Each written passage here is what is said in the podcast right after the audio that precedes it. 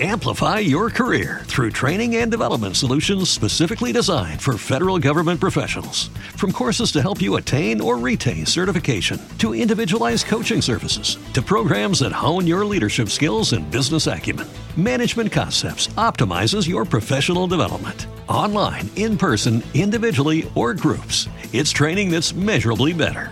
Learn more at managementconcepts.com. That's managementconcepts.com.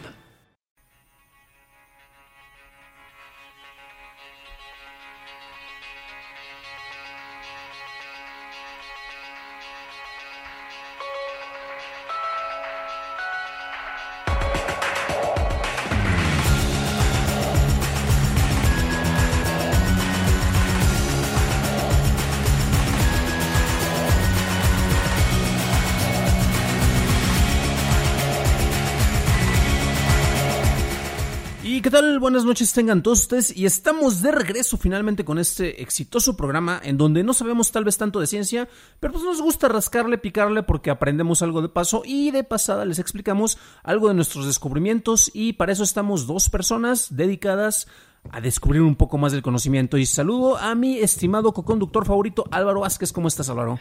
¿Qué tal Dan? Ya hace tiempo que no nos juntamos para esto, pero otra vez eh, de vuelta para seguir hablando de la divulgación científica y los temas pues más candentes del momento sobre la ciencia. Exactamente, y bueno, eh, un agradecimiento a todos los que han estado al pendiente de, eh, ahora sí que de nuestros programas. Em, y que han estado pidiendo que regresemos. Sabemos que están eh, ahora sí que al tanto de, todo esto. Si vieran esto en video, que afortunadamente no estamos en video, solo en audio, este, verían la cara de felicidad que tiene Álvaro. Pero efectivamente un agradecimiento a personas como el buen Jaime, como el, el, buen Juan, que nos han estado insistiendo, este, la misma Marce, acerca de que pues que regresemos con esto. Y lo hacemos con todo el gusto del mundo. Eh, nos tuvimos una muy buena respuesta en el programa anterior, en el cual hablamos de homeopatía y curiosamente el programa que tenemos ahora tiene un poquito, creo que yo, un vaso comunicante. Eh, no se preocupen, no es el vaso en el cual se están preparando los compuestos. Eh, con el tema del cual vamos a hablar ahorita. Y Álvaro, ¿por qué no nos eh, hablas, no nos mencionas concretamente cuál es el tema del cual vamos a mencionar el día de hoy? Pues hoy vamos a hablar un tema bastante, pues, espinoso, que no debería ser así, pero lamentablemente es uno de los temas de los últimos años. Es del movimiento antivacunas personas que están haciendo bastante ruidos para no vacunar a sus hijos por el hecho que piensan que los que se vacunan tienen altas probabilidades de que tengan autismo es decir, sus hijos que tengan autismo. Exactamente, y es interesante porque, bueno, desde luego, em, uno de los grandes motores es el instinto de supervivencia y tanto de uno como persona como de la descendencia, porque pues es, para eso estamos programamos, programados eh, biológicamente, es algo que no podemos evitar, entonces se entiende que uno quiera procurar lo mejor para, para nuestros hijos y desde luego que si hay algunos riesgos, en este caso la aparición de autismo, pues uno trata de evitarlos, pero Álvaro, eh, recientemente se ha hecho bastante ruido en esto, como tú lo mencionaste, eh, y curiosamente tampoco ni tan reciente, o sea, esto es un tema recurrente, pero de repente ya se han visto en distintos estudios en Italia, recientemente en Chile, estábamos viendo antes de grabar este programa que se nos actualizaron eh, tal cual las notas, para que vean que estamos dedicándole tiempo para presentarles la información más reciente, este, con las consecuencias acerca de, pues ahora sí que estos movimientos antivacunas o las sociedades de padres que eh, se juntan para pues impedir que a sus hijos les apliquen las, eh, algún tipo de vacunación por el riesgo de distintas cosas, no únicamente el autismo. Álvaro, ¿a qué crees que se deba eh, que esto ha tenido popularidad en, lugares distintos, como en Estados Unidos en particular? Pues técnicamente yo creo que al miedo, un miedo irracional o incoherente, donde debido a que las vacunas tienen eh, una sustancia pues desconocidas para el público en general, eh, pues creen que eso le podría ah, hacer daño a sus hijos. En este caso, una pequeña dosis de mercurio. Eh, si me ayudas, Dan, ¿cómo se llama la, sustancia? Mm, mira, de hecho son, son varias sustancias. Mercurio es el, que se le...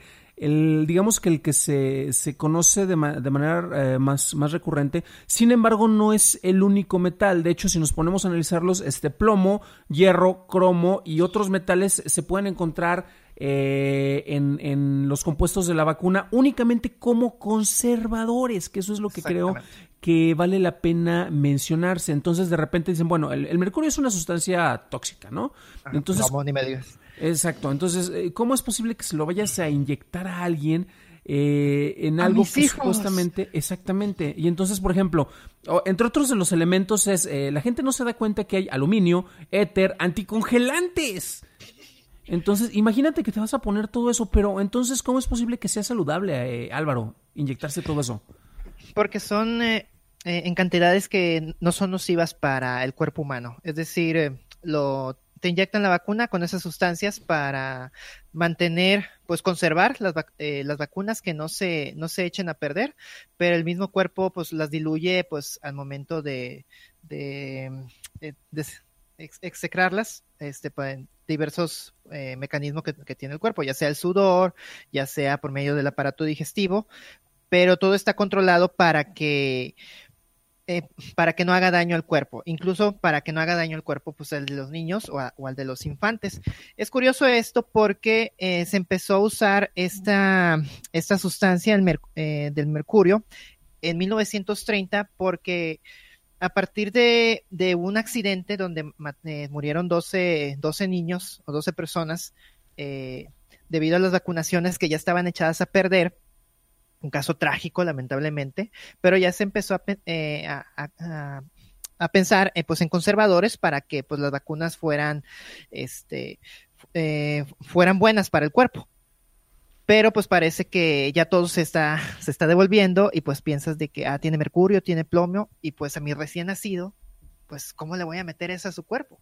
Pero pues es un miedo irracional. Exacto, y entre las otras sustancias que creo que aquí es la que tú me preguntabas específicamente, tenemos la neomicina, el polimixin B y el estromicin.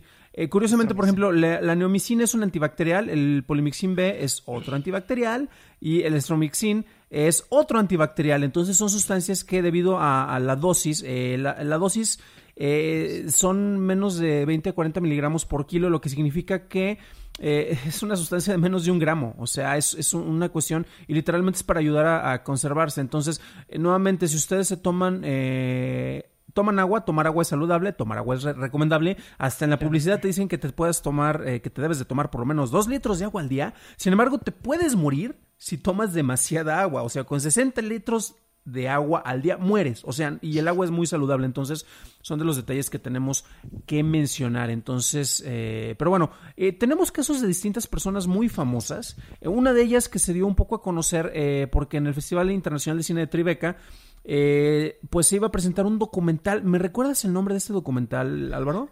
Eh, se llama, o vaccine, era Baxters, ¿no? Eh... Baxters.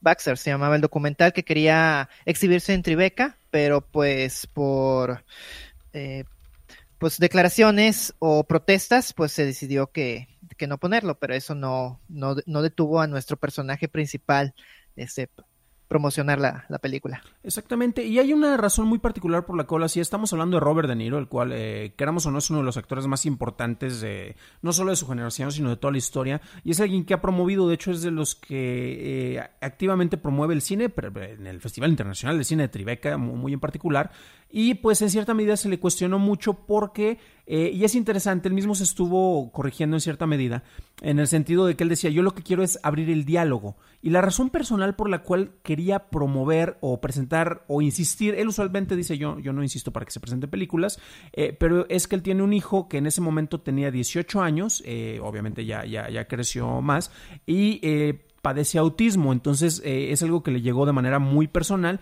y él eh, ya después se corrigió y dijo, no, yo no estoy promoviendo nada, lo único que me interesa es que se abra el diálogo, porque hay muchas cosas que no nos dicen acerca de las distintas vacunas que se aplican y la verdad, pues a mí me interesaría que lo habláramos. Entonces, eh, ahí hubo una, una, ¿cómo decirlo? Una, una especie de controversia por el Backs eh, from Cover Up to Catastrophe, es el nombre del, del, documental concretamente.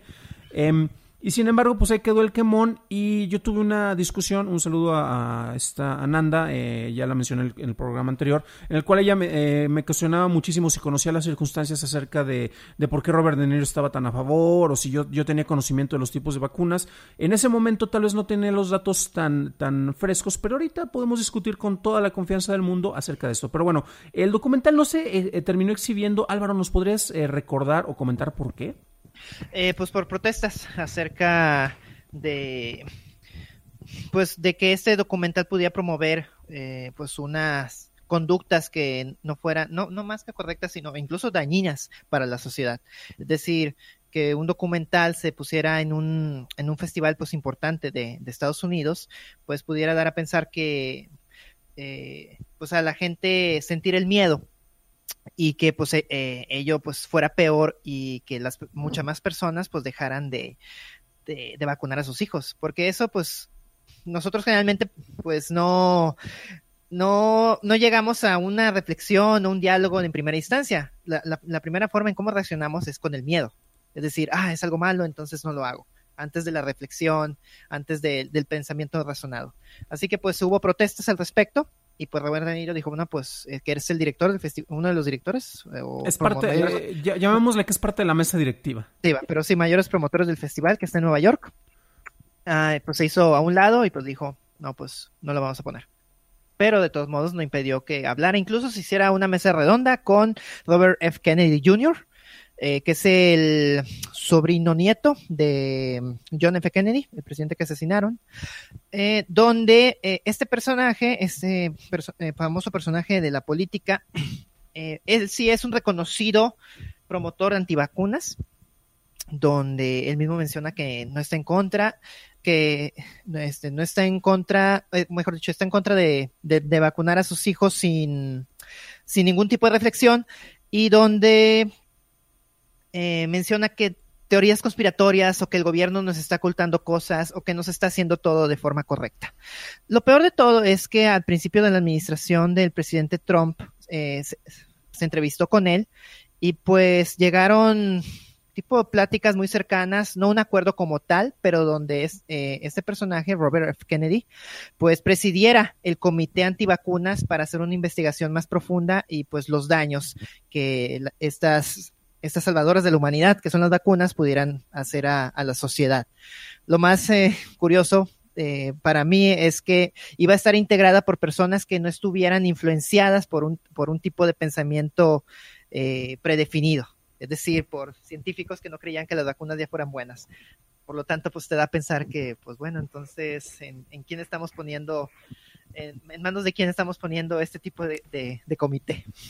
Exacto, y es algo que se ha reflejado a nivel mundial. Eh, de hecho, tenemos casos particulares como en, Italia, donde los brotes recientes de, sarampión indican, oye, pero son cosas que no se habían erradicado. Eh, en países en África, concretamente como la malaria, son cuestiones que ya se están erradicando. Y eh, algunos datos que me gustaría mencionar, eh, tú tuviste bien el compartirme una, básicamente, graficación por parte de Google Trends acerca del de interés que se ha dado en los temas de vacunación y de distintos tipos. Recordemos que aquí en México, cuando tuvimos lo de la influenza H1N1, pues fue donde tuvimos otro brote impresionante. Pero entre los datos eh, se nota un brote impresionante eh, que fue en el 2009, creo que fue en noviembre, más o menos, si no me falla la memoria. Y, y, tenemos pues ya distintos eh, lugares en los cuales se despertó el interés. Estados Unidos es uno de ellos, Filipinas, Nepal, Dinamarca, Kenia, etcétera.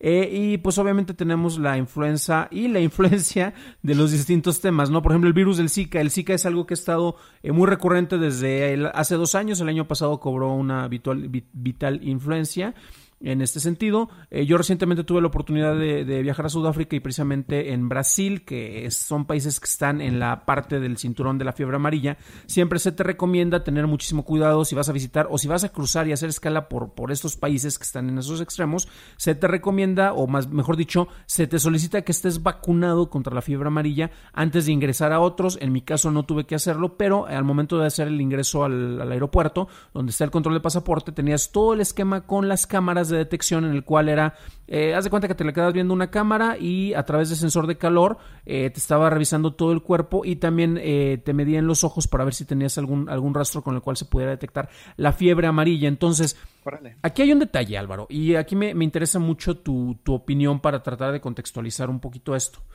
Las vacunas yo creo que no podemos decir, yo estoy a favor de que se cuestione todo. Entonces, eh, los tratamientos efectivos, este, los tratamientos cuestionables, lo que sea, todo se debe de cuestionar, nada se debe dar por sentado. Sin embargo, podemos decir objetivamente que las vacunas en general, porque obviamente hay, casos particulares, ¿es algo positivo o es algo negativo?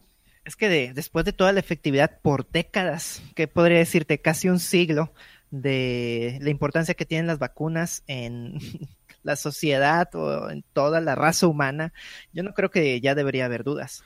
eh, técnicamente, o sea, los, los, los, casos del siglo pasado, antes de que las, vacunas las vacunas fueran este, una condición normal, y pues promovidas por el mismo gobierno, pues tenían números alarmantes. Incluso aquí vemos, este, por ejemplo, el varicela, que antes de las vacunas llegaban hasta 4 millones en Estados Unidos nada más, casos de varicela.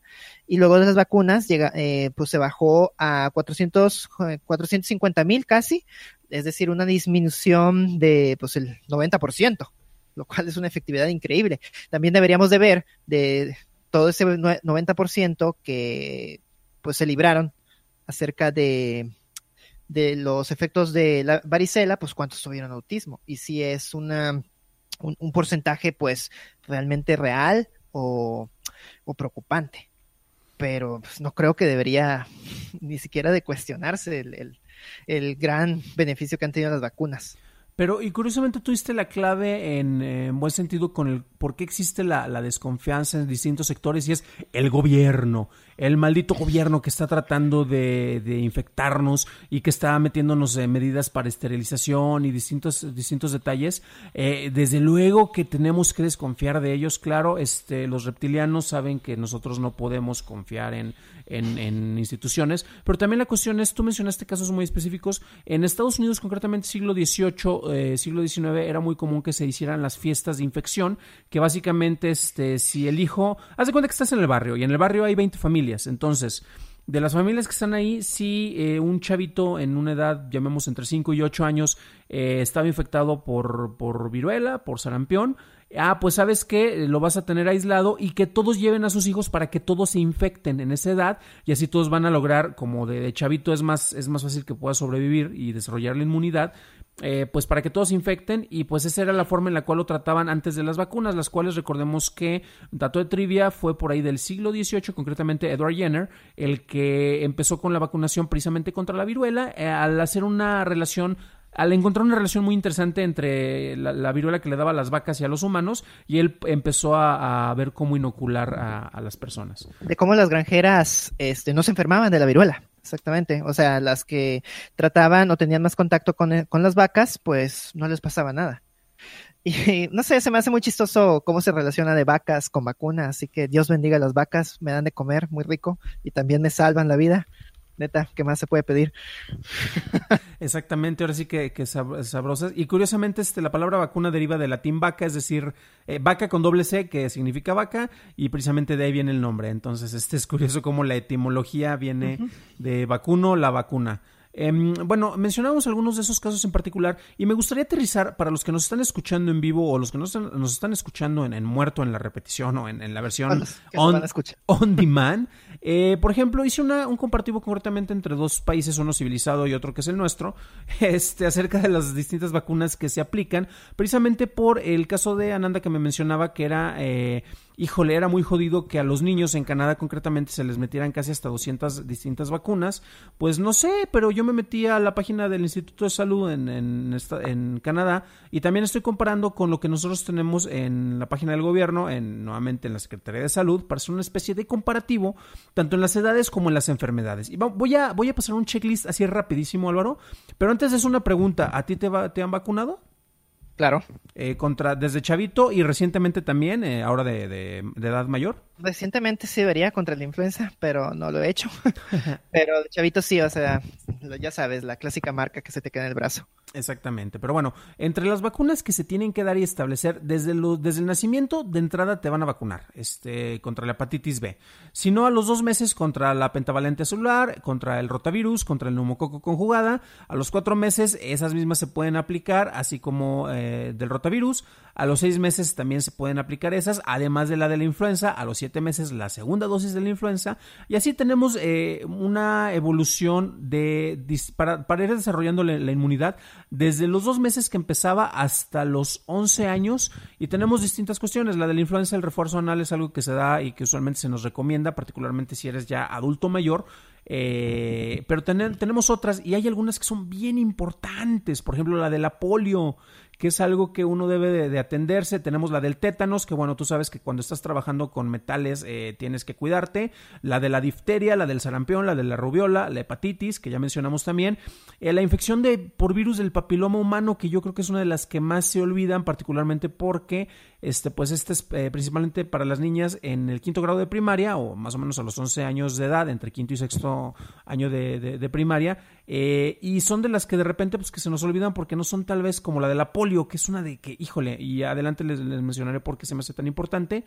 Este, bueno, el tétanos ya mencionamos, la tosferina, la difteria, el antirrábico, si son así bien sangrones como yo, este, el neumococo que ya mencionamos, el SRP, el SR y eh, pues básicamente, ah, esta es otra, valomelitis tipo Sabin y la varicela. Pero bueno, son varias vacunas y comparando con lo que se está dando en Canadá, pues estamos encontrando que son prácticamente las mismas. Eh, su esquema también está desde los 2, 4, 6, 18 meses. Y efectivamente, oye, ¿por qué se les pone tan, de tan chavito? Y un detalle, y precisamente esto nos regresa a Robert De Niro. Eh, entre los periodos de vacunación, eh, las vacunas más, em, digamos que la mayor, em, ¿cómo decirle? Mayor concentración de vacunas se da en el periodo en el cual están eh, alrededor de los 2 y 3 años. Y en esta edad hay un padecimiento o una enfermedad muy particular que aparece y que se ha relacionado con las vacunas. ¿Podrías decirnos, Aloro? Otra vez, Dan, por favor. ¿Qué enfermedad usualmente se manifiesta entre los 2 y 3 años de edad en los niños? La polio. Eh, no, no, eh, sarampión. no, pero si te vacunaron, no se te debe de manifestar. Pero, sin embargo, el autismo se empieza a manifestar ahí. Ah, ok. Y de ahí precisamente, recordemos que correlación no es causación. Y de ahí es de donde surge la teoría conspiranoide en el cual se establece que, híjole, las vacunas te ocasionan precisamente este padecimiento. Robert De Niro con su hijo, ya lo mencionamos hace rato, el autismo. Yo cuando viví en Estados Unidos con una familia, este, el hijo menor precisamente también padecía autismo, entonces también sé lo que es eh, tratar con personas que tienen estos padecimientos así de primera mano. Y pues son distintos grados, tampoco es algo que sea este, completamente privativo, pero... Eh, aquí es algo que a la gente pues como que se le quedó más presente y por eso es de, uy, es como eh, el valor anecdótico es como si yo echo un volado y cae águila y de aquí me voy al trabajo y en el trabajo me fue bien. Antes de ir al trabajo voy a tratar de echar siempre la moneda y si cae águila es que me va a ir bien. Pero es nuevamente correlación, no es causación, es uno de esos pequeños detalles que, no tienen eh, relación. Pero bueno, hablamos ya acerca de las edades de detección, que es eh, prácticamente en esto. Sin embargo, tenemos muchos más temas. Fíjate que se nos está yendo de volada. Y hay algo que me gustaría, Álvaro, ayúdame porque es eh, un texto bastante interesante en el cual una persona que es educada, una persona que tiene bastante conocimiento, ¿cómo es posible que alguien que tiene preparación y conocimiento médico pueda tal vez irse hacia el otro lado? Una puede ser pues por el dinero que consiguen por medio de este tipo de campañas que van en contra eh, de lo establecido. Eh, y otro que se me hace bastante interesante es acerca del ego, el orgullo o el hecho de ser adorado. En el caso de que del Miss de Andrew Wakefield, Andrew Wakefield, como comentamos al principio, pues fue el que inició esta campaña antivacunas por su, por un artículo que publicó en 1998. Ahorita podría considerarse como el Jesucristo de los, de los antivacunas, o sea, su Dios. Su redentor. Y cuando, su redentor. Y sobre todo cuando lo pones en una situación de sacrificio, de víctima, de que, ah, me quitaron mi licencia médica, yo solo contra el gobierno y las conspiraciones, pues atraes a la gente de que, oh, sí, tú, tú, tú te has atrevido a dar los pasos que nosotros no. Y eres la voz de los que, de los que callamos y no sabemos cómo hacerlo. Y pues yo creo que parte de ese, de ese ego, de esa adoración que, que muchos buscan, o todos buscamos en cierta medida, pues te hace tomar no que, no que las tomes conscientes y digas, ay, claro que estoy, o sea, obviamente las vacunas son buenas y nada más, nada más lo estoy, eh, nada más estoy diciendo por la fama o la gloria, en realidad no, en realidad es un coco watch, auto coco watch, donde ellos mismos eh, se, creen lo que están diciendo con tal de, de seguir en, en ese estatus de poder o de ser endiosados. Es una de las cuestiones, y por ejemplo, es eh, un caso muy similar. Un saludo a los eh, amigos del podcast Borracho, que es este, aunque el nombre les indique otra cosa, hablan bastante de temas interesantes de política y economía, por ejemplo, y en el cual hubo un momento en el cual hablaban de Jaime Maussan, Y imagínate que tú eres alguien que quiere llevar una carrera seria, pero resulta que te hiciste famoso por hablar de extraterrestres y pues resulta que nadie te pela en tus periodismo, en tu periodismo de fondo en el cual ibas a desenmascarar las tranzas del gobierno, por sé que estoy exagerando un poco, pero pues te pegó, ¿no? Entonces pues eh, empiezas a crear tu personaje, te le empiezas no necesariamente a comprar, pero si te conocen por ese factor y te es más conveniente, híjole, pues es un poco triste, pero también se entiende por qué se se trata de promover. Pero bueno, eh, eh, hay algo que me, interesaría mencionar y eh, lo, comentamos rapidísimo al principio y es las consecuencias de estos movimientos antivacunas, de los últimos brotes, válgame la expresión que han tenido. Y pues resulta que en Italia, en República Checa, en Francia, en Alemania, en Irlanda, en Italia, Reino Unido, Portugal, Suiza y Ucrania, pues tenemos un nuevo brote epidémico que comenzó en Rumania en diciembre del 2016 y lleva hasta este, la fecha. Empezó, tuvo 17 personas infectadas y muertas. En Italia, eh, a finales del 2017, se registraron eh, otros 17 casos que se suman a los 1473 que se contabilizaron desde inicios del año pasado. Híjole, mano, una enfermedad que estaba erradicada y que de repente tenemos tantos brotes. ¿Por qué fue esto, Álvaro? Pues en el caso de Rumania, eh, ahí sí tendría que ver respecto a, eh, pues si son zonas rurales, eh, zonas descuidadas por las campañas de, vacunación, o si realmente piensan de que no, las vacunas son malas. La cuestión es, em, es que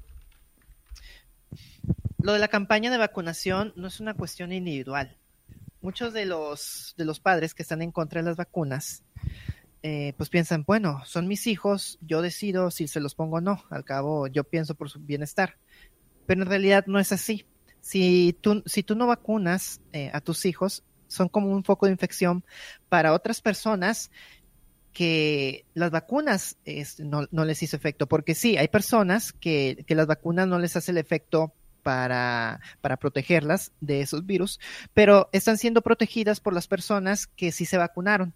Así que es como pues, una solución grupal, una, una cura grupal, donde los que sí están protegidos, este, pues no, no contagian a los que pues no les funcionan esas vacunas.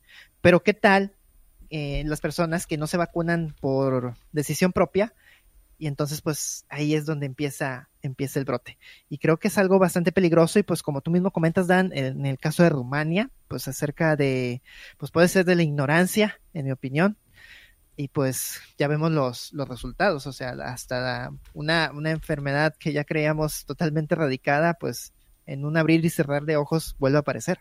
Exacto, y aquí me, gustaría mencionar un poco lo que hablamos en el episodio pasado y de repente me, fascinaba encontrar personas que tienen visiones tan distintas cuando la metodología es muy similar. Eh, recordemos que en el proceso de vacunación tienes una pequeña dosis de una enfermedad eh, de manera controlada en la cual te ayuda a desarrollar inmunidad, lo cual me suena muy similar a algo de, de qué fue de lo que hablamos en el programa pasado sobre homeopatía. Eh, homeopatía, cuyo principio curiosamente es el mismo. Entonces, ¿cómo es que nosotros defendemos la vacunación pero no la homeopatía? Pues porque tiene eh, desarrollos completamente distintos. Y en el programa pasado mencionamos el caso que hubo en Cuba precisamente para hacer un tratamiento contra un proceso de infecciones y que curiosamente allá el proceso de vacunación que se, se utilizó contra un padecimiento que era básicamente de, una enfermedad que se contagiaba por eh, zonas inundadas, eh, similar al dengue con, con agua estancada y eso. Y resulta que ya se dio un seguimiento muy particular porque fue, se hizo una eh, un proceso de vacunación con vacunas homeopáticas, válgame la expresión, y de hecho lo mencionamos en el programa, échenle un ojo, o mejor dicho, un oído. Un oído. Porque esto se acompañó con concientización casa a casa, en el cual les dijeron eviten estas zonas, lo que mencionaba ahorita con, con aguas este, estancadas, para que eviten el contacto con el mosquito, similar a las campañas de dengue que tenemos aquí, aquí en México, o, del Zika que también hemos estado teniendo. Entonces, ahí era un proceso conjunto y efectivamente el proceso de, de concientización ayudó, mientras que la vacuna, yo la pongo mucho en entredicho, porque no es un proceso de creación de vacunas muy similar eh, el que se hizo para Cuba.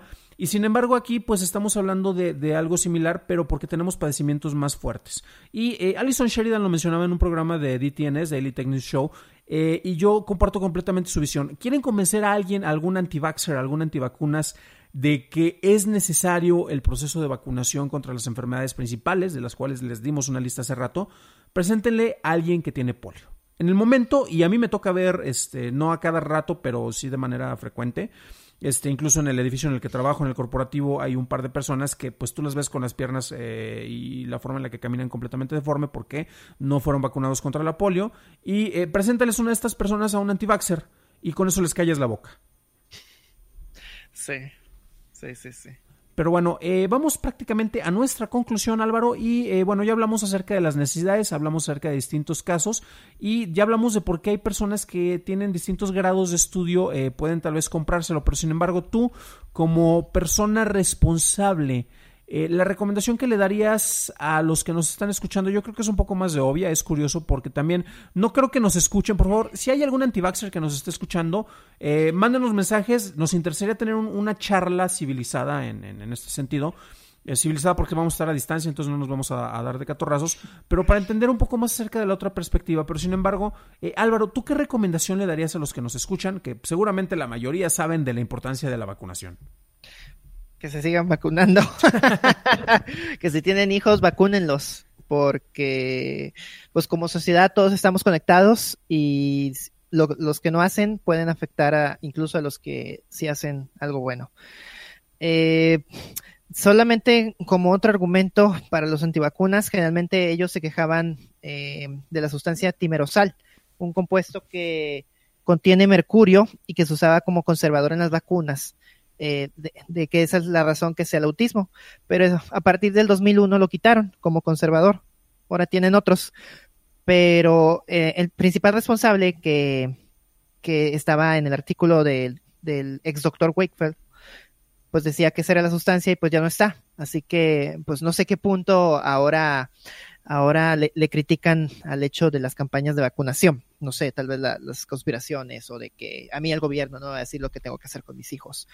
Eh, pues como resumen, si algún día yo tengo hijos, pues sí, los vacunaría. Si ustedes tienen, vacúnense.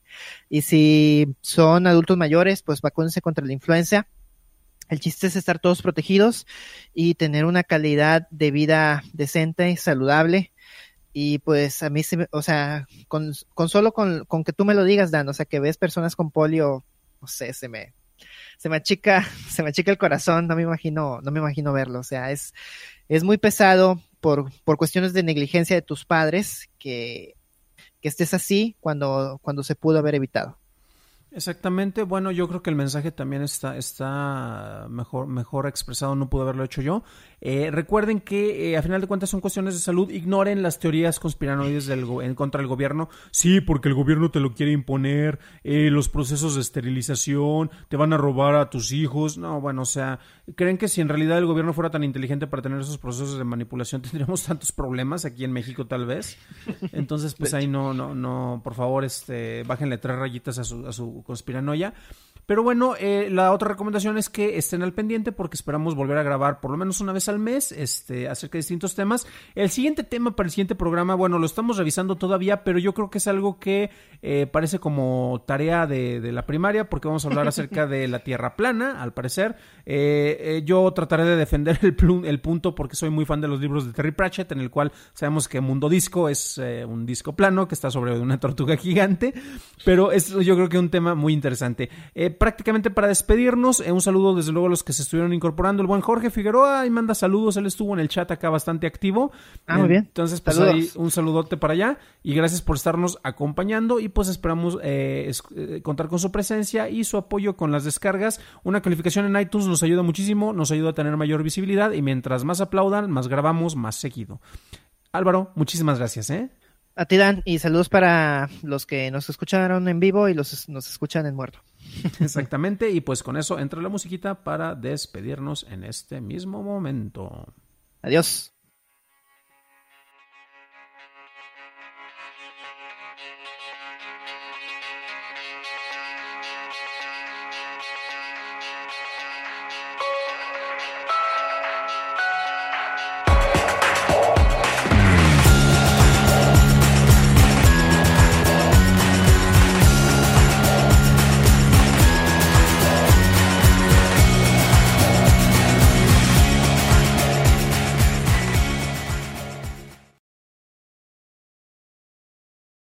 Lucky Land slots, you can get lucky just about anywhere. Dearly beloved, we are gathered here today to. Has anyone seen the bride and groom?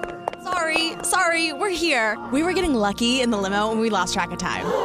No, Lucky Land Casino, with cash prizes that add up quicker than a guest registry. In that case, I pronounce you lucky. Play for free at LuckyLandSlots.com. Daily bonuses are waiting. No purchase necessary. Void where prohibited by law. 18 plus. Terms and conditions apply. See website for details.